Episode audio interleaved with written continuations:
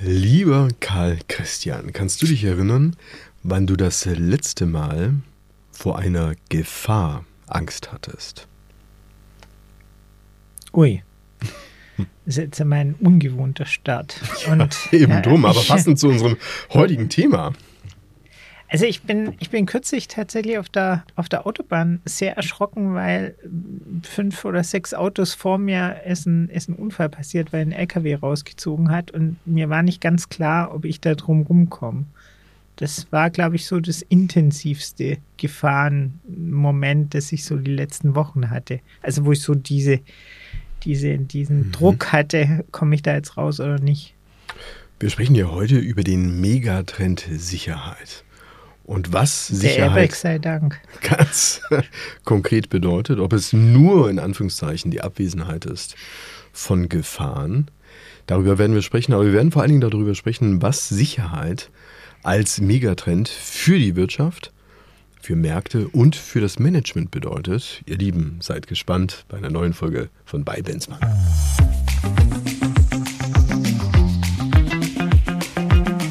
Bei Benzmann, der Podcast. Management und Märkte im Wandel mit Rolf Benzmann und Karl Christian Bay. Und damit herzlich willkommen, ihr Lieben, zu einer neuen Folge von Bei Benzmann, dem Management Podcast. Bei mir und gegenüber sitzt mein bezaubernder Co-Moderator Karl Christian bei. Lieber Karl ich Christian, wie geht es dir denn? dich, Rolf. Danke, gut. Ein, äh, ein gemeinsamer Aufzeichnungstermin mit dir, das ist eine wahre Freude. Hast du denn den Schrecken auf der Autobahn mittlerweile verdaut. Ja, das war, das war dann tatsächlich äh, nicht, ganz so, nicht ganz so dramatisch, wie es aussah, weil der Fahrer auf der Überholspur dann äh, tatsächlich ins Bankett gefahren ist und äh, nicht, nicht, äh, es keine wirklich massive, massive Kollision war.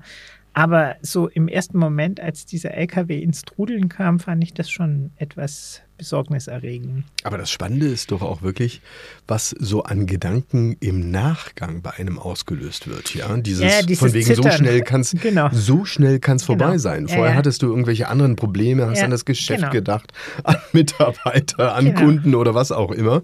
Und plötzlich ist das alles völlig hinfällig, wenn es um ja, die eigene das, Haut geht. Das ist tatsächlich so. Also es, es, ging mir tatsächlich dann wie allen in den Situationen. Ich bin dann bei der nächsten sich bietenden äh, Gelegenheit rausgefahren, weil ich, weil ich so gemerkt hatte, dass äh, es jetzt doch äh, tatsächlich ein zittriger Moment war.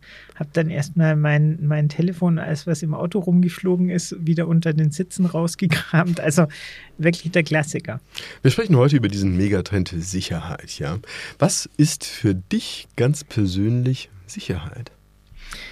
Ja, das ist Sicherheit ist tatsächlich, das hattest du ja schon anmoderiert, für mich ein Gefühl, ähm, ein subjektives Gefühl, dass ich mich sicher fühle, vorherrschend gegenüber dieser, äh, dieser objektiven Sicherheitslage.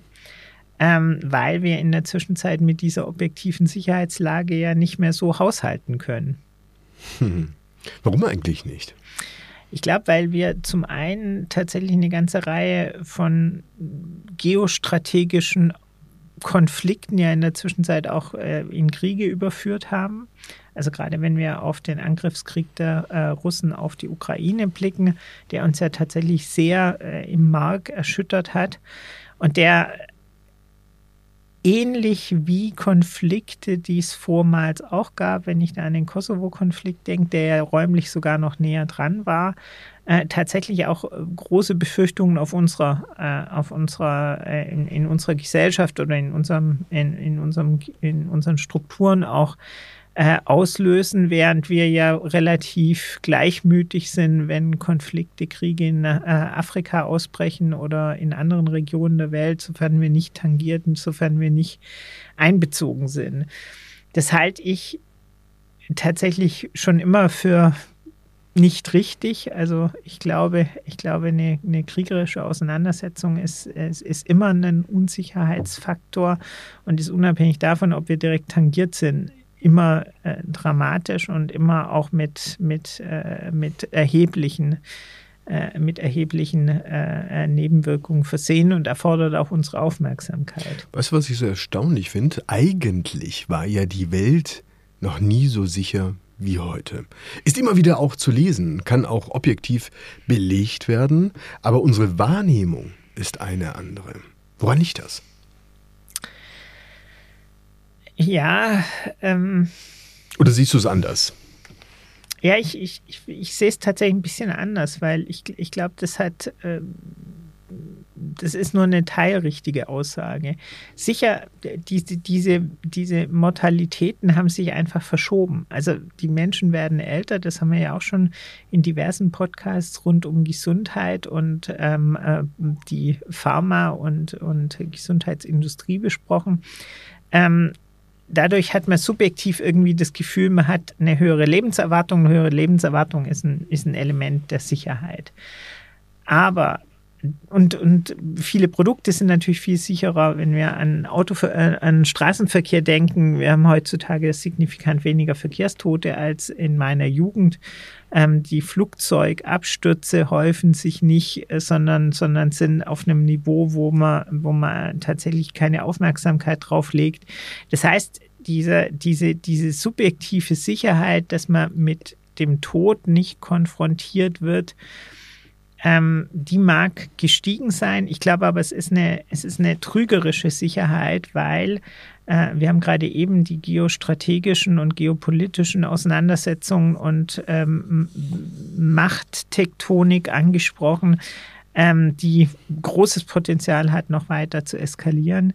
Äh, wir haben an, an, noch nicht in der Form angesprochen, dass sich tatsächlich auch durch den Klimawandel und tatsächlich auch durch die, durch die Situation von, von Menschen, zum Beispiel in Afrika, natürlich eine ganz andere Mortalität bildet. Wenn wir zum Beispiel an die äh, Flüchtlingsströme denken, wenn wir äh, erkennen, was die Ursachen für diese Flucht sind, dass tatsächlich eben man zum Teil vor Konflikten, zum Teil aber auch vor Versorgungsnotständen flieht. Ich glaube, wir haben große Herausforderungen, was, äh, was tatsächlich den Klimawandel angeht, also sprich Bedrohungslagen, die durch Hochwasser, Feuer, Sturm etc. entstehen. Und äh, ich glaube auch ganz ehrlich, wir werden äh, große Herausforderungen haben, diese Erdbevölkerung zu versorgen. Also mit Wasser, mit Ernährung etc. Also sprich, eine, eine Unsicherheit halte ich tatsächlich für, für vielfältig begründbar. Ein spannender Aspekt, weil ähm, Sicherheit kannst du natürlich so betrachten, als ähm, dass du dir deine eigene Haut retten möchtest, mhm. ja, im Angesicht der, im Angesicht der Gefahr. Aber du kannst sie natürlich auch im anderen Kontext sehen. Du kannst sie in einem ökonomischen Kontext sehen, mhm. ja, also wie sicher bin ich mit mhm. meinem Konto und mit dem, was ich mhm. sozusagen habe. Aber du kannst es natürlich auch betrachten, ähm, hier ein kleiner Spoiler zu unserer letzten Folge mhm. im Thema Nachhaltigkeit. Mhm. Also wie sicher bin ich denn hier überhaupt auf diesem Planeten, wenn mhm. es um das Thema Natur geht und Naturkatastrophen oder natürlich auch, wie du gesagt hast, im geostrategischen Kontext. Mhm. Also wie sicher bin ich denn hier eigentlich in dem Land, mhm. wenn ein Krieg sozusagen vor der eigenen Haustür wütet, ja? Und wie sicher bin ich angesichts einer Pandemie, die mich mhm. plötzlich wegschließt und bei welcher Menschen sterben und so weiter. Also ich glaube, dass, dass das Thema Sicherheit allein schon auch durch die, ähm, durch die Stärke der Berichterstattung durch die Medien, aber vor allen Dingen auch durch die sozialen Netzwerke uns tagtäglich vor Augen geführt wird, wie fragil sie auch ist. Das Thema hat eine ganz andere Sichtbarkeit auch bekommen, ähm, eben in den Medien oder auch in den sozialen Netzwerken, finden Sie nicht? Ja, absolut, absolut. Und ähm, ich, ich glaube auch, dass Sicherheit im gesellschaftlichen Kontext betrachtet wahrscheinlich eine der Hauptforderungen ist, die die, ähm, äh, die die Zivilgesellschaft an den Staat erhebt. Also man merkt ja ganz deutlich, dass wir, dass wir ständig zwar über, über die Steuerquote lamentieren, aber auf der anderen Seite neben der so, neben den Sozialleistungen vor allen Dingen Sicherheit vom Staat einfordern, die ja auch organisiert und bezahlt sein muss. Also sprich, dieses Sicherheitsbedürfnis, egal ob wir an die Polizei ähm, in, in den Innenstädten denken oder ob wir an die Bundeswehr in, äh, in der Verteidigungsbereitschaft denken, ähm, ist ja ein wesentliches Element das tatsächlich vom Staat für die Zivilgesellschaft organisiert wird. Und da sieht man ja ähm, auch zuletzt mit den 100 Milliarden Sondervermögen, wie schnell das geht, dass aus einem Sicherheitsbedürfnis tatsächlich auch eine Erwartung an den Staat formuliert wird, nämlich die runtergesparte, nicht fokussierte Bundeswehr wieder einsatzfähig zu machen.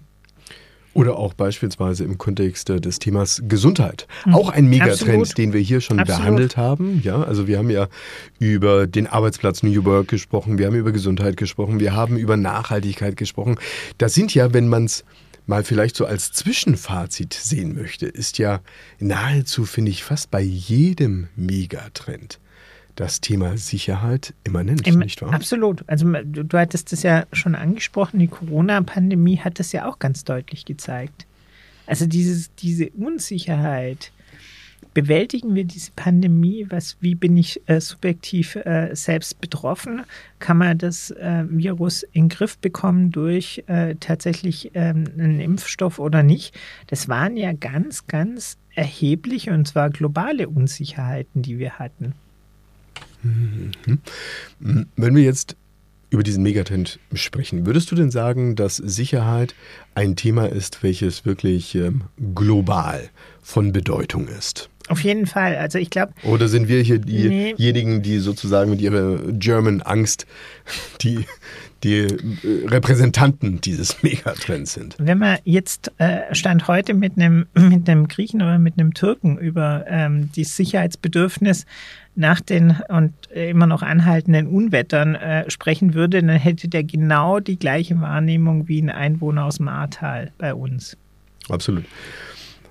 Lass uns das jetzt mal im Kontext auch der Wirtschaft betrachten mhm. und des Managements und der Märkte. Welche Chancen bieten sich denn für Unternehmen rund um das Thema Sicherheit? Das, sieht, das sieht man ja tatsächlich herausragend an Rheinmetall. Rheinmetall, hm. also ein deutsches, deutsches, deutsches Vorzeigeunternehmen in der Rüstungsindustrie, war ja sozusagen auf der Blacklist äh, der äh, ESG ähm, nicht äh, präferierten Geschäftsmodelle und hat jetzt durch den Ukraine-Krieg äh, vielfältigst an Relevanz und an Bedeutung gewonnen. Das heißt, wir, äh, wir sind in der Lage, relativ schnell unsere Haltung dazu zu ändern. Ähm, das zeigt aber auch, dass bestimmte Industrien, die wir vormals für nicht mehr notwendig und für nicht mehr relevant äh, erachtet hatten, jetzt wieder von neuem ähm, eine Rolle spielen die Verwerfung des Ukraine-Krieges war ja insbesondere auch eine in unserer Energiewirtschaft, wo ja auch die gesamte Versorgungssituation von Deutschland über den vergangenen Winter neu organisiert werden musste. Und begünstigt waren zum Teil auch Unternehmen, die vormals unter dem Aspekt Nachhaltigkeit mit nicht mehr fokussierten Geschäftsmodellen jetzt eine Renaissance erlebt haben. Weißt du, was das Erstaunliche ist? Also wenn wir jetzt über einen Megatrend sprechen, der sozusagen global gilt, ja, und jeder sicher leben möchte, dann ist es ja eigentlich gar nicht notwendig, in äh, sag mal, Verteidigung beispielsweise zu investieren, weil ähm, dachten wir auch dort, wo du dich sozusagen ähm, sicher fühlst und eine Schnittmenge hast, auch mit anderen, die auch sicher sein wollen, ist dieser Mechanismus ja eigentlich nicht notwendig. Ja, Aber in uns steckt dieses Misstrauen zu Recht vermutlich ja, auch. In dem Fall tatsächlich zu Recht, weil du kannst natürlich, ähm, und das hat ja die Geschichte seit dem Zweiten Weltkrieg gezeigt, ähm, du kannst natürlich in, in Staaten, die, die, gemeins, die, die den gemeinsamen Nenner haben, also in dem Fall eine demokratische Grundordnung haben, weitestgehend auf deine Verteidigung verzichten. Also wir haben ja keine Verteidigung gegenüber unserem vormaligen Erzfeind Frankreich aufgebaut, sondern wir haben die Verteidigung aufgebaut, auch während des Kalten Krieges, gegen den Machtblock, der sich im Kommunismus noch gebildet hat. Wir haben letztendlich aber in dem Moment, wo sich dieser Machtblock jetzt neu als Aggressor entwickelt hat, feststellen müssen, dass wir auch diese Gefahr in der Zwischenzeit unterschätzt hatten, weil wir uns in einer in der Überwindung des Kalten Krieges gewähnt hatten, mit, dem, mit der Wiedervereinigung und dem, dem Wohlwollen äh, von Russlands bei der, bei der Wiedervereinigung gab, ergab sich eben eine trügerische Sicherheit, dass man auch mit zunehmendem, zunehmenden demokratischen Strukturen eigentlich konfrontiert ist. Und das Gegenteil ist einfach der Fall. Die autokratischen Systeme nehmen zu. Wir haben in der Zwischenzeit weltweit mehr autokratische als, ähm, als oder weltweit mehr nicht demokratische Systeme als demokratische Systeme. Das erfordert aber dadurch, dass wir unterschiedliche Staatsverständnisse haben, unterschiedliche genau. Strukturen genau. haben, tatsächlich natürlich auch wieder eine, eine, eine Rückbesinnung auf die Frage, wie wichtig ist uns die Sicherheit? Und Sicherheit hat halt viel auch mit äh, Vorsorge zu tun. Das hattest du vorhin schon mal angesprochen. Also in mhm. dem Moment, wo ich eine Unsicherheit habe, erwarte ich, dass jemand mir ein Sicherheitsgefühl verschafft, in dem eben eine gewisse Vorsorge da ist. Mhm. Genauso wie wir bei der Pandemie ja alle nach dem Staat geschrien haben, der die Krankenhäuser, die Gesundheitsämter anders zu organisieren hatte und sicherstellen musste, dass wir in der Lage sind, Patienten egal wie zu versorgen. Was würdest du denn sagen, was steckt denn jetzt ganz genau nochmal hinter diesem Sicherheitsmegatrend? Also, wenn wir sagen, ein Megatrend zeichnet sich dadurch aus, mal ganz grob gesagt, dass alle ihn sozusagen wollen, ja, müssen wir doch jetzt feststellen, dass es hier offensichtlich Diskrepanzen gibt, ja. Also entweder darin, dass es unterschiedliche Sichtweisen auf der Welt gibt zum Thema, wann fühle ich mich sicher. Mhm. Oder der andere Aspekt wäre, dass es welche gibt, die ganz bewusst ihr Geschäftsmodell oder ihr Regierungsmodell oder was auch immer darin definieren, eben für Unsicherheit zu sorgen. Also das es, können es gibt, solche, solche ja Systeme sein, aber schau dir allein das Thema äh, Cyberkriminalität an. Ja, absolut. Das ist ein schönes Beispiel, äh, auf das ich gleich kommen möchte. Ich möchte noch ganz kurz abschließen, dass natürlich ein großes Geschäft mit Sicherheit sich machen lässt. Also mit Vorsorge, mit Sicherheit, also all den Dingen, die uns ein gutes Gefühl geben, die uns Stabilität geben, ähm, das, ist, das ist per se ein Geschäftsmodell und zwar ein globales Geschäftsmodell meiner Meinung nach. Auf der anderen Seite ist es tatsächlich so, und den Aspekt haben wir bisher nicht beleuchtet, die individuelle Sicherheit ist auch dadurch gekennzeichnet, dass in der Zwischenzeit eine Bedrohungslage auch nicht mehr ein Näheverhältnis bedingt. Also vor Absolut. Jahrhunderten musste mein Angreifer mir direkt gegenüberstehen, sein Schwert zücken, sonst war ich eigentlich relativ sicher in meiner Burg. Jetzt haben wir aber tatsächlich äh, mit modernen Technologien, und da kommen wir jetzt in, den, in das Thema Cybersecurity, tatsächlich Angriffsfelder, in, in, der, in der unmittelbaren Umgebung. Jemand hackt meinen Account, das ist mir auch schon äh, passiert und verbreitet rechtsradikale und äh, pädophile Nachrichten und tut so, als ob ich das bin. Das ist ein direkter Angriff in, in, auf meine Person, auf meine Persönlichkeitsrechte. Wir, kann, wir können heutzutage jeden, jeden E-Mail-Account durch, durch äh, Cybersecurity angreifen, haben dadurch die Möglichkeit, uns in Systeme zu infiltrieren. Und wie du richtig sagst, das ist eine enorme Wachstumsökonomie, äh, über die wir ja auch schon mal gesprochen hatten, die über ein sogenanntes Affiliate-System unglaublich viele Täter in eine in eine, in eine wirtschaftliche Gemeinschaft integriert. Die müssen sich ja noch nicht mal äh, untereinander kennen, aber das ist wirklich eine Untergrundökonomie, die, die eine, eine unglaubliche Relevanz hat. Im Übrigen tatsächlich auch nicht nur, äh, nicht nur kriminell, sondern auch tatsächlich äh, äh staatlich mitorganisiert wird. Ähm, aber nochmal noch mal zurück zu, diesem, zu, diesem, zu diesen Angriffsflächen, die ich in der Zwischenzeit biete, ohne dass, dass die Bedrohungslage nahe ist. Ähm, da kann ich auch noch ein, ein, eine nette Anekdote einflechten. Wir haben ja auch äh, die, die äh, Geschäftsmodelle rund um die Smart Homes und äh, zuletzt wurde, wurde ein Bekannter von mir von seinem eigenen Smart Home in seinem, äh, in seinem Haus eingeschlossen sodass tatsächlich diese Technologien, ähm, die, wir, die wir heute so ganz beiläufig nutzen, neue Gefährdungssituationen schaffen können, die wir gar nicht in der Form wahrnehmen. Mhm.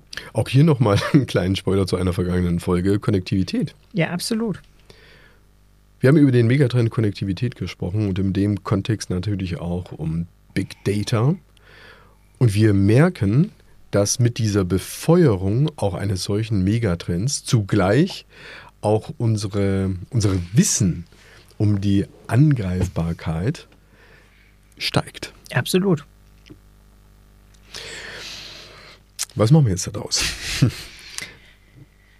ähm, also die Industrie wird Geschäftsmodelle entwickeln, die diesem Sicherheitsbedürfnis äh, Rechnung tragen. Das hat man ja gerade eben schon im Großen, was die Rüstungsindustrie, was die Energieversorgung angeht, was die Gesundheitsindustrie angeht, besprochen. Ich glaube aber auch im Kleinen äh, werden für, den, für das Individuum zunehmend Produkte relevant, die mir Sicherheit verschaffen sei es zwei Faktoren Authentifizierung, die handhabbarer, die einfacher wird und die tatsächlich dazu führt, dass ich meine Datenbestände, meine, meine äh, individuellen ähm, äh, ähm, Informations- ähm, äh, Instrumente besser, besser absichern kann. Ich glaube auch, dass Themen wie häuslicher Notruf oder ähnliches Produkte sind, die genau in, an diesem Punkt der, der, der Sicher, des Sicherheitsbedürfnisses ansetzen. Und ähm, ich glaube, das, in, das sind Produkte, die unglaubliche Märkte haben werden. Ich würde ganz gerne nochmal einen Schritt zurück machen, weg von den Produkten, mhm. hin nochmal zu dem ähm, Wort Sicherheit und dem Wort Unsicherheit. Mhm. Das, was wir ja momentan auch in der Wirtschaft erleben, ist eine unglaubliche Unsicherheit. Mhm. Ja, wir befinden uns in, in äh, unfassbaren Transformationsprozessen, mhm. in Veränderungsprozessen. Und jeder Veränderungsprozess geht ja immer mit einer Unsicherheit einher. Mhm. Ja? Also ich weiß im Zweifelsfall noch gar nicht, wo ich landen werde, wenn ich durch den Transformationsprozess durch bin, geht es da vielleicht sogar eher auch um eine Denkweise, was das Thema Sicherheit angeht. Weißt du, dass man sagt, naja, man braucht vielleicht so etwas wie eine Resilienzkompetenz genau. oder etwas dergleichen. Ah, ah, das ist meines Erachtens äh, absolut richtig. Ich glaube, wir können nicht mehr davon ausgehen, dass die Krisen das Unnormale sind. Ich glaube tatsächlich, dass mhm. wir mit permanenten Krisen leben müssen, dass wir uns diesen permanenten Krisen stellen müssen und äh, tatsächlich äh, sowohl als Individuum als auch als Organisation, als Zivilgesellschaften damit, damit umgehen müssen. Da bin ich fest von überzeugt. Allein, allein der Klimawandel wird eine gewisse Intensität an künftigen Naturkatastrophen mit sich bringen, die immer Krisensituationen auslösen können. Ich bin auch sicher, dass wir Gesundheitsthemen nicht abschließend im Griff haben und dass die nächste Corona-ähnliche Pandemie denkbar ist bin ganz sicher, dass wir geostrategisch die eine oder andere Herausforderung noch bekommen. Und ich glaube auch ganz, ganz ehrlich, dass tatsächlich Themen, über die wir auch schon gesprochen hatten, wie globalisierte Lieferketten einfach am Rande ihrer, ihrer Belastbarkeit angekommen sind, sodass wir immer mit Versorgungsengpässen umgehen müssen und organisieren müssen. Heißt das also, wenn wir jetzt ähm, über diesen Megatrend Sicherheit sprechen, dass es eigentlich darum geht, dass wir Unsicherheit als ähm, Transformations-, als Veränderungs-, als Wandelprozess sozusagen begreifen müssen und darin wiederum auch die Chance sehen müssen. Als das jetzt zu sagen, naja, also Sicherheit bedeutet, dass erstmal alles so bleibt, wie es ist. Nee, ich glaube, also wie gesagt, für manche Geschäftsmodelle, für manche Unternehmen hat, hat die Unsicherheit sicher, sicher auch eine, eine, eine Chance, weil die entsprechende Produkte auf den Markt bringen, äh, entsprechende äh, Dienstleistungen anbieten. Ähm, aber ich glaube, für, für die Unternehmen, die sozusagen den, die, die Standard-Daseinsvorsorge gewährleisten, ist es eher die Herausforderung, innerhalb ihrer Geschäftsstrategie, innerhalb ihrer, ihrer ähm, Umsetzung dieser Geschäftsstrategie die Unsicherheit und die Reaktivität auf Außenfaktoren einzukalkulieren und sich insoweit vorzubereiten auf Krisensituationen. Also ich glaube, mhm, mhm. ich glaube, es ist mehr ähm, für, für Unternehmen, die jetzt nicht gerade im, im Bereich der Sicherheit äh, oder der Daseinsvorsorge selbst engagiert sind, ist es eher eine Kompetenz, die sie ausbilden müssen, dass sie auf Krisen reagieren können. Ich habe das, ich habe das ganz wirklich sehr eindrücklich erlebt bei einem großen Lebensmitteleinzelhändler, mhm. der äh, direkt von der, von der Corona-Pandemie in, äh, in eine Cyberattacke übergegangen ist und der die Kompetenz mit dieser Pandemie als Krise umzugehen, eins zu eins übertragen konnte auf die Kompetenz mit einer Cyberattacke umzugehen, obwohl das ja zwei vollkommen unterschiedliche Bedrohungslagen Absolut. sind haben einfach Strukturen im Unternehmen gegriffen. Die Leute waren nicht geschockt. Die Leute wussten, wie man mit Krisenstäben arbeitet. Die wussten, was, was äh, äh, äh, der normale Geschäftsverlauf ist, wie man den stabilisieren kann. Haben die Krisenelemente rausgenommen in eigene Strukturen. Also das war perfekt und das zeigt, dass Unternehmen mit dieser Kompetenz ob du die jetzt Resilienz nennst oder Krisen, Krisenbewältigung, Krisenmanagement umgehen können müssen. Und dann ist, ist es relativ egal, um was es sich dreht. Das ist spannend. Du hast jetzt sozusagen gleich schon mal eine Brücke in, äh, in die Arbeitswelt geschlagen. Ja. Denn ähm, das Sicherheitsbedürfnis der Menschen hat natürlich ähm, unfassbare Auswirkungen auf die Art und Weise, wie dein Unternehmen aufgestellt ist. Nicht nur produktseitig, sondern wie es eben organisiert ist und wie du die Mitarbeiter darin zu organisieren hast, als dass diese wiederum diese Resilienz beweisen genau. Äh, rund um das Thema Sicherheit. Ja, absolut. Und in dem, in dem von mir angesprochenen Beispielsfall war es tatsächlich so, dass die Stabilität des Unternehmens darauf reagieren zu können und nicht in Panik zu verfallen und in, wieder in den Arbeitsmodus zu kommen, hat den Mitarbeitenden Sicherheit gegeben und hat das Ganze verstärkt und hat nochmal zu mehr Resilienz im Unternehmen und auch bei dem einzelnen Mitarbeiter geführt. Erinnert mich an diese berühmte Feuerwehrübung, ja. Ja, genau. Du kennst sie. Genau. Also wenn du noch nie eine Feuerwehrübung gemacht ja. hast und es brennt plötzlich, ja. dann ist blankes Chaos sozusagen ja. angesagt. Aber wenn du solche Dinge übst, ja dann ähm, entwickelst du natürlich eine ganz andere Kompetenz, mit Unsicherheit umzugehen. Einfach auch dadurch, dass du es gelernt hast. Bedeutet, ja. sagen wir mal ganz banal, äh, Schulung mit den Mitarbeitern, ja? ja. Schulung mit den Mitarbeitern für ähm, Attacken, für Cyberattacken, ja. rund um das Thema IT-Sicherheit, aber auch insgesamt wahrscheinlich auch ähm, sag mal, eine, eine Kompetenz zu entwickeln, was auch wirtschaftliche Zusammenhänge angeht, oder?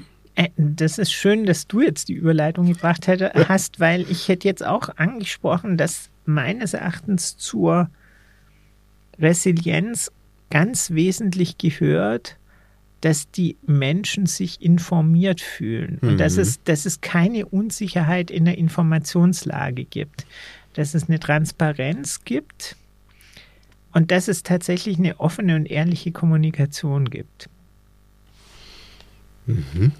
Auch eine direkte, eine, eine wertschätzende, natürlich auch eine empathische Kommunikation. Und natürlich eine Kompetenz, eine, äh, eine Kompetenzverschaffung, also Schulungsmaßnahmen, ähnliches, um mit diesen, mit diesen Erwartungen, die in der Krise an den Einzelnen gestellt werden oder an die Organisation gestellt werden, umzugehen. Also es gehört beides dazu. Es ist Information und Kompetenz. Ja, und darüber hinaus ist aber auch noch erfordert, dass du dir die Gesundheit deiner Mitarbeiter anschaust. Ja, absolut. Ja, das ist ein Thema auch gewesen, über welches wir im Gesundheitspodcast gesprochen genau. haben, aber auch im New Work Podcast. Jeder also, unserer Podcasts kann jederzeit wieder gehört werden. ja, also nee, aber es ist ja schon erstaunlich, dass eben, naja, an sich die Situation ja doch recht sicher ist in der Wirtschaft, die Wahrnehmung aber eine andere ist. Also ich hatte auch diese berühmte ähm, Studie von Headspace ähm, mal zitiert, dass äh, viele Menschen, also über die Hälfte, haben mindestens einmal die Woche Angst, zur Arbeit zu gehen. Angst. Mhm. Ja, das ist, das ist sozusagen das Gegenteil von Sicherheit, ja. Mhm. Da aber, muss mit den Mitarbeitern also, gearbeitet werden. Wie, wie gesagt, ich habe das, ich, ich, meine, ich hätte es in der Folge auch schon erzählt. Äh, wenn, wenn ja, dann bitte ich für die Doppelung äh, meine Entschuldigung anzunehmen. Aber ich, ich habe das selber auch schon erlebt. Also als ich begonnen hatte bei einer, bei einer großen weltweit agierenden Wirtschaftsprüfungsgesellschaft, hatte ich auch jeden Tag Angst davor, dass meine Chefs eine Enttäuschung erleben mit meinen, über meine Kompetenzen. Und ich bin da tatsächlich morgens in die Tiefgarage reingefahren und hatte Bauchschmerzen. Das ist wirklich so, weil ich unter mich selbst unter so einen Leistungsdruck gesetzt hatte und immer diese, diese Furcht des Scheiterns und dieser Enttarnung hatte. Aber das ist doch eigentlich, das ist doch eigentlich brutal und ich glaube, das ist jetzt das auch in der Tat auch andere kein Zeiten natürlich ja, gewesen. Ja, weiß ich ehrlich gesagt gar nicht mal so unbedingt, weil das, was du jetzt da schilderst, das ist ja nochmals äh, diese Studie bemüht, immer noch so und ähm, witzigerweise in Anführungszeichen ja nicht nur bei den Mitarbeitern, sondern genauso bei den Führungskräften. Mhm. Ich frage mich, was ist da jetzt eigentlich los? Ja, ist es ein Kommunikationsproblem oder ist es tatsächlich so, also dass die Angst begründet ist, oder ist es beispielsweise ein ähm, Entwicklungsproblem? Ja, also dass zu wenig innerhalb der Unternehmen am Menschen gearbeitet wird und dieser entwickelt wird, um Kompetenzen zu haben, ob das jetzt fachliche sind oder ob das psychische Kompetenzen sind, mit Unsicherheiten umzugehen. Also genauso wie du jetzt eben gesagt ja. hattest, wenn du Angst hattest, dass letztendlich deine Fähigkeiten nicht ausreichen, weil du ja, vielleicht ja, irgendwas nicht kannst, würde man ergo sagen, naja, gut, dann äh, muss es halt lernen, ja, dann ja. steckt man den halt in irgendwelche Seminare, E-Learnings oder sonst irgendwas. Ähm, ist das vielleicht in Vergessenheit geraten, den Menschen auch entwickeln zu wollen, sondern einfach nur ihn in seiner Position als Bienchen im Stock zu sehen, ja. der erstmal seine Leistung dazu erbringen hat und alles andere interessiert mich jetzt erstmal nicht. Und dann gehen ja die Leute auch wiederum, ja, ja. vermeintlich auf der Suche. Das sind ja Massenwanderungen, die wir da draußen sehen, äh, dass ich äh, vielleicht eine Wiese finde, wo die Blumen grüner sind, um dann festzustellen, dass nach dem Einstellungsgespräch oder Hoffnungen, die dort geschürt worden sind, ich nach drei Monaten doch eine völlig andere Realität erlebt habe. Also ich habe ich habe das Anfang, Anfang der 90er Jahre so erlebt, tatsächlich, wie gesagt, in amerikanisch geprägten äh, Wirtschaftsprüfungs- und Unternehmensberatungen, ähm, dass tatsächlich wirklich nach jedem Projekt eigentlich eine In-or-Out-Entscheidung war. Also man wusste nicht, ob das weitergeht. Ob wenn, du dabei bleibst oder genau, nicht. Genau. Das war wirklich. Sozusagen wirklich, wie Zeit, verstetigter Zeitvertrag. Genau, also exakt, exakt. Also wirklich, wirklich wie, wie befristet auf das jeweilige Projekt. Und ich habe dann schon den Eindruck gehabt, dass sich das etwas normalisiert hat in die 2000er rein dass man dann auch angefangen hat, so ein bisschen um die Mitarbeiter mehr zu werben. Also dann begann ja auch so dieses, dieses Employer Branding als, als wirklich, äh, wirklich Notwendigkeit im unternehmerischen Umfeld, weil man schon so ein bisschen absehen konnte, ähm, dass die Fachkräfte und jetzt ja sogar die Arbeitskräfte fehlen werden. Ich glaube aber tatsächlich, dass diese, diese, diese Notwendigkeit Aufwand zu gehen, nicht in der Vermarktung des Unternehmens als Arbeitgeber, mhm. sondern in der Betreuung der menschlichen Ressourcen, also des humanen Kapitals, dass das noch bei weitem nicht in, dem, in der Form erkannt und bereitwillig auch von den Unternehmen eingegangen wird, äh, wie, wie ich mir das wünschen würde. Ich glaube auch, weil es zum Teil nicht gesehen wird, ja. Ja, weiß, weiß ich ehrlich gesagt gar nicht. Also wir haben, wir haben bei uns im Unternehmen eigentlich eine wöchentliche Academy. Es gibt jede Woche bei Academy. Und ich kämpfe jede Woche darum, dass die stattfindet. Hm. Also es, das dient wirklich dazu, die, die, die Menschen ähm, zu unterstützen in ihrer Entwicklung, fachlich, persönlich, wie auch immer.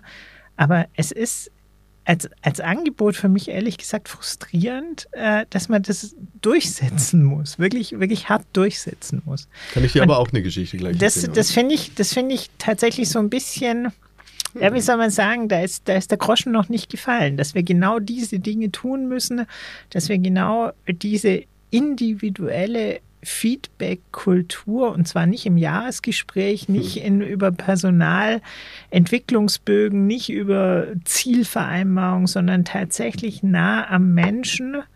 Feedback, auch kritisches, aber vor allen Dingen auch förderndes ähm, tatsächlich mal, mal unterbringen. Und das ist bei vielen Führungskräften ehrlich gesagt weit unterdurchschnittlich entwickelt, meiner Meinung nach.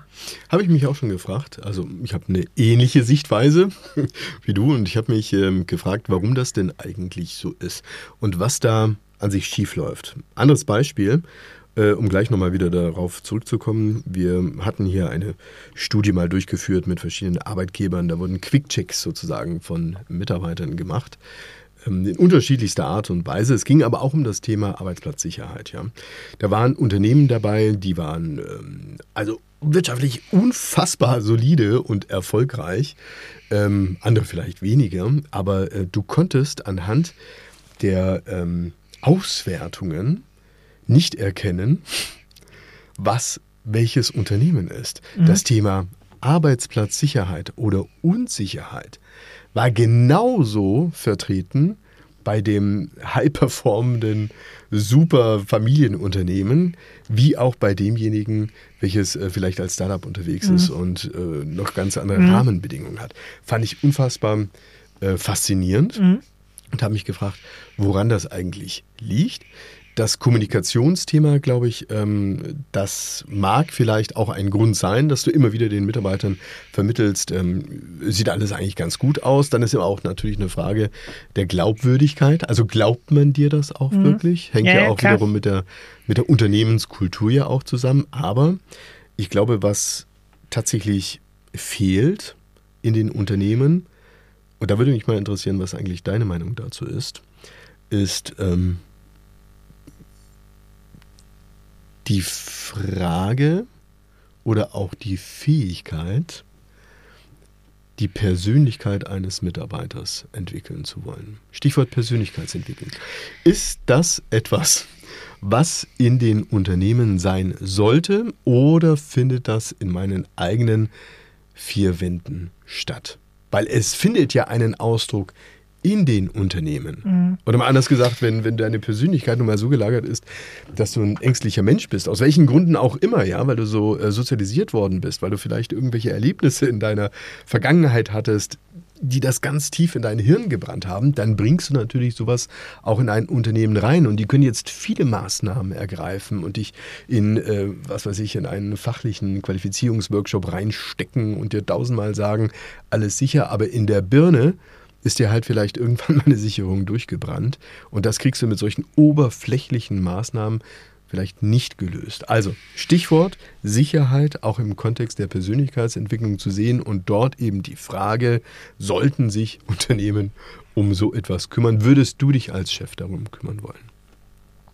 Das ist wirklich eine, eine extrem interessante Frage, weil ich glaube, also mein erster Impuls war, das ist doch so ähnlich wie im Kindergarten und in der Schule. Die Eltern geben, geben ihre Kinder zur Erziehung und zur Persönlichkeitsentwicklung an Dritte ab. Manche schon, da hätte, ja. ich, da hätte ich jetzt als allererstes, wahrscheinlich, ja. Äh, genau, da hätte ich jetzt als allererstes gesagt, ja, nee, das kann nicht Aufgabe des Arbeitgebers sein. Aber, jetzt kommt das Aber. Ich glaube, du kommst gar nicht umhin. Und ich, genau. ich glaube, du kommst in der Realität nicht umhin. Und wir kommen sowieso nicht umhin, weil wir uns als Organisationsform Vorstellung, als Ideal eine High-Performance-Organisation eigentlich vorgenommen haben. High-Performance-Organisationen kommen von der Organisationslehre aus dem Sport, sind also Mannschaftsgebilde, bei denen du sowieso ganz nah an den jeweiligen Spieler, Querstrich Mitarbeiter ran musst, um den in diese Mannschaft zu integrieren. Weil die Integrationsfähigkeit in eine Mannschaft und die Entwicklungsfähigkeit in einem gemeinsamen Spiel hängt halt ganz stark von der Persönlichkeit ab. Mhm. Und während du das, deine Frage so formuliert hast, habe ich darüber nachgedacht, naja, da müsste man jetzt eigentlich so antworten, wie nahezu jeder Profifußballverein zu Beginn der Saison seine Transferpolitik ähm, rechtfertigt. Nämlich die wollen alle Spieler haben, die sofort funktionieren, die sich integrieren können, die mhm. widerstandsfähig mhm. sind, spannend. Die, ähm, ja, spannend. die tatsächlich äh, sich äh, durch ihren Charakter äh, besonders hervorheben. Also all diese Punkte, die ich jetzt so beispielhaft nicht abschließen, aber die, die man wirklich vor Beginn einer Saison immer hört, ähm, sind eigentlich auch die, die du brauchst bei den Mitarbeitern. Und insofern komme ich jetzt von Kindergartenschule Nein bis hin zu einem unmittelbaren Muss äh, in, in, meiner, in meiner Erzählkette. Und ich bin der Meinung, ja, das müssen wir tun. Lass uns noch ähm, kurz bei diesem Sportbeispiel bleiben, weil du da ja, ja. einfach auch ähm, exklusive Einblicke hast, ja, ja. als äh, Aufsichtsrat bei 1860 München. Ähm, ja, also was machen denn diese Profivereine? Arbeiten die äh, nicht nur an deinem Ballgeschick, sondern arbeiten die denn auch an deiner Persönlichkeit? Ja, die, die, die Profifußballvereine äh, sind, sind sehr gezwungen, das zu tun. Weil Wie die, brauchen die ja, weil, weil, die brauchen ja zum einen diese Kabinenhierarchie. Also das, mhm. das ist ja tatsächlich so ein bisschen das, was ich gerade eben auch schon besprochen hatte. Wie integrationsfähig sind die Spieler? Wo finden die sich auch in der Hierarchie? Es gibt ja immer auch dieses Thema, das uns ja bis zur Nationalmannschaft folgt. Was sind denn eigentlich Führungsspieler? Und so weiter. Und jetzt ist aber ein Profifußballspieler ein ganz besonderer Sportler, meiner Meinung nach. Weil anders als andere Leistungssportler ist er eingebettet in einem Ökosystem mit Beratern, mit Externen, die sozusagen neben dem Verein eine Rolle spielen und auf die Persönlichkeit einwirken. Das kann auch mal der Autohändler sein oder die Freundin. Wie auch immer. Also da gibt es jede Menge Einflussfaktoren, mhm. die der Verein ja tatsächlich gar nicht beherrscht. Und das mal 26. Also 26 ist ja so eine normale Zahl für eine Kadergröße. Und das ist eine riesen Herausforderung, ein, ein, ein, Spieler, der ganz viel Beratung außerhalb des, äh, also außerhalb des Vereins, außerhalb der direkten Ansprache durch den Arbeitgeber hat, trotzdem in seiner Persönlichkeit auf einen, auf einen temporär, und das ist ja im Profifußball so, auf ein temporär gemeinsames Ziel in diesem Verein zu committen ist wirklich unglaublich herausfordernd. Ist aber die Herausforderung bei allen Profifußballvereinen genau gleich. Aber ganz ehrlich, äh, Kai Christian, das ist doch gar nicht so weit weg vom Unternehmen. Nein, das, das ist das genau ist das doch, Gleiche. Das ist doch genau das, das Gleiche. Halt aber da habe ich nicht 26 Hansele, die genau. Millionen äh, verdienen, sondern genau. das sind Tausende im genau. Zweifelsfall, die ich in genau. meinem Unternehmen habe, die genau diese Eigenschaften haben, von denen du sprichst. Du hast aber tatsächlich natürlich auch nicht die Team Performance im Brennglas jeden Samstagnachmittag. Das ist ja die, die Besonderheit. Im Profifußball, und das kann das man stimmt, positiv ja. oder negativ sehen, gibt es ja eine permanente Ergebnis, ja. Ergebnissichtbarkeit. Mhm. Eine permanente externe Performance-Beurteilung. Also da mhm. ist Feedback kein Problem. Das kannst du am Montag in der Tageszeitung sehen. Ist klar. Mhm.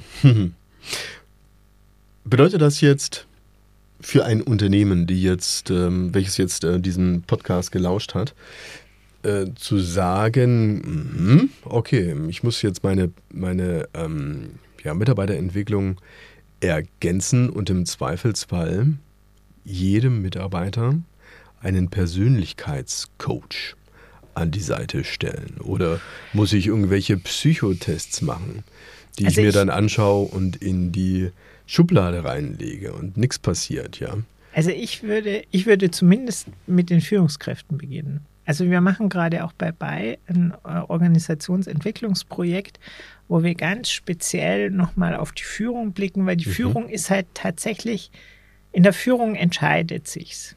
Wenn die Führung nicht funktioniert, untereinander oder, oder Richtung, Richtung Mitarbeitende, hast du total verloren. Das heißt, die, der erste Fokus muss natürlich bei den Führungskräften liegen. Das, das, ist, das ist meines Erachtens absolut erforderlich, weil die Führungskräfte einen großen, wenn nicht den entscheidenden Teil der Persönlichkeitsentwicklung beim Mitarbeiter eigentlich verantworten sollten. Also wenn ich das jetzt outsource zur, zur Personalabteilung und sage, ich nehme das jetzt in meine Academy auf und ich kann jetzt auch noch buchen, bin ich Biber oder bin ich äh, Maulwurf von der Persönlichkeitsstruktur oder bin ich grün oder gelb, dann ist das ja viel zu wenig. Also dann ist das definitiv zu wenig. Hm. Ist nicht eher Praxis äh, zu sagen, ich tausche dann eher eine Führungskraft aus? Also wenn ich, wenn ich eben sehe, da gibt es dann beispielsweise ja, Konflikte und Druck, dann wird mal gesprochen miteinander, aber da wird nicht so richtig in die Tiefe gegangen und im Zweifelsfall wirft man den einen raus, holt einen anderen rein und dann passiert es wieder oder ein anderer ja, geht. Aber eine Führungskraft ist ja auch mehrdimensional. Du hast herausragende Führungskräfte am Produkt, am Kunden, die vielleicht aber nicht die besten Leader sind jetzt im Hinblick auf, die, auf das Personal. Also du, du, zu erwarten, dass jede Führungskraft die eierlegende Wollmilchsau ist, nach der wir alle suchen ne? und die alles im Griff hat und jeden Zielkonflikt in sich lösen kann. Das halte ich auch für einen, äh, für einen Glauben. Ich glaube viel mehr, und so ist eigentlich auch unsere Architektur, dass du die Stärken, also ein stärkenbasiertes Geschäftsmodell haben musst, wo Schwächen einzelner Mitarbeiter, Führungskräfte kompensiert werden durch Stärken anderer. Und die müssen dann aber, und das ist die Herausforderung, die wir haben, die müssen dann auch zusammenspielen wollen. Die müssen sich auf ein Spielsystem einigen. Die müssen tatsächlich sich gegenseitig so unterstützen wollen und können, dass tatsächlich auch eine hm. Mannschaftsleistung entsteht. Klingt unterm Strich für mich, äh, wenn wir so Richtung Fazit gehen, als ein äh, unglaublich äh, komplexes Ist es auch. Thema. Ist es auch. Ist es auch vor allen Dingen, weil jetzt bei uns gerade auch sehr viele unterschiedliche Unternehmenskulturen zusammenkommen, ja, die wir integrieren müssen. Und dadurch kommen die Menschen, wie gesagt, mit unterschiedlicher Sozialisierung, mit unterschiedlicher Perspektive, mit unterschiedlichen Setup an und müssen jetzt sich ein Stück weit nicht nur mit einem neuen Trikot versehen lassen, um nochmal die Bildsprache aus dem Sport äh, zu bemühen, sondern tatsächlich sich auch einlassen auf was Neues. Karl Christian, wir haben diesen Sicherheitsmegatrend in vielen, vielen Facetten ähm, jetzt diskutiert. Es geht eben nicht nur darum, die eigene Haut sozusagen zu retten in, äh, angesichts von irgendwelchen Panzern, die vor der Grenze sind, sondern es Mas geht sich Masken zu besorgen. ja, es, ja, zum Beispiel. Es geht darum, auch sich um die eigene Gesundheit zu kümmern. Unfassbar wichtig. Aber es geht eben vor allen Dingen darum, an der eigenen, ja, ich sag mal, Sicherheits- oder auch Unsicherheitseinstellung ja, zu arbeiten. Genau, die Resilienz in sich zu finden. Ne? Und das kann man den Menschen, und hier nehme ich Mitarbeiter und Führungskräfte unisono sozusagen in einen Topf, ja, das kann man äh, den Menschen nicht einfach so überlassen, dass sie sich mal eben besagtes Selbsthilfebuch aus irgendeiner nee. Bestsellerliste holen, sondern das ist richtig knochenharte Arbeit. Ja, und es ist vor allen Dingen konfliktäre Arbeit. Glaubst du, dass diese sich auszahlt, wenn man das macht? Und was wäre die Alternative? Schon. Was wäre die Alternative, wenn ich es nicht mache? Genau, ich wollte, das kann man schön zusammenfassen. Es ist, äh, es wird sich auszahlen und es ist vollkommen alternativlos. Wenn das nicht mal ein Fazit ist. Mein Lieber, Kai Christian, herzlichen Dank. Ich danke dir. Für das Gespräch. Und euch. Das waren sehr spannende Einblicke. Ich äh, würde mich freuen, wenn ihr in zwei Wochen wieder einschaltet und vergesst nicht auch, uns gerne mal ein Feedback zu Sehr schicken. Gerne. Das könnt ihr über Spotify beispielsweise machen, über unsere Podcast-Homepage und natürlich über unsere LinkedIn-Profile. Karl Christian als auch ich sind darin enthalten und posten immer eifrig wiederum unsere Inhalte. Und über YouTube könnt ihr uns natürlich auch kontaktieren, denn dort haben wir auch unseren Podcast visualisiert mhm. hinterlegt. Sehr schön. Bis zum nächsten Mal. Macht's gut. Danke. Tschüss. Tschüss. Das war bei Benzmann, der Podcast. Management und Märkte im Wandel mit Rolf Benzmann und Karl Christian Bay. Bis zum nächsten Mal.